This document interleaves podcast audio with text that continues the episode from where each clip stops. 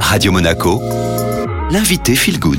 Et de retour avec notre invité Adrien Ganac, agrumiculteur à la Maison du Citron à Menton. Il a remporté le Grand Prix du public au concours Graines d'agriculteurs à Paris, récompensé pour ses innovations en termes de communication. Alors Adrien, quelles sont les méthodes de production du citron de Menton? On imagine qu'il y a très peu de mécanisation. Nos moyens de culture à Menton, effectivement, sont très traditionnels. On peut très peu mécaniser. Euh, quand il faut débroussailler, euh, désherber, si je puis dire, on utilise une débroussailleuse. On est en bio, donc évidemment pas de chimique. Euh, tout se fait à la main, mais on ne peut pas avoir des tracteurs des gyrobroyeurs ou des, des, des, choses qui peuvent aider à être plus efficace.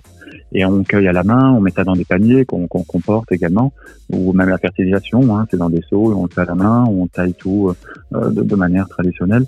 Donc effectivement, on, à Menton, et on n'est pas les seuls, hein, tout le monde est, est obligé et contraint de travailler, mais c'est aussi ce qui fait la qualité notre fruit. Si aujourd'hui le citron de menton a une telle qualité, c'est grâce aux variétés, grâce au terroir et les méthodes de culture. C'est les trois réunis.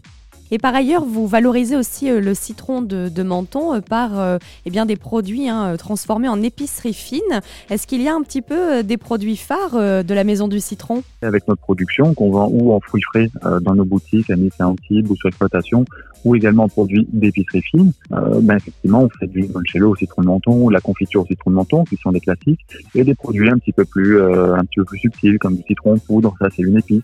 On fait également de la pâte d'olive de Nice AOP au citron de menton, là c'est deux beaux labels du département qu'on a réunis dans, un produit.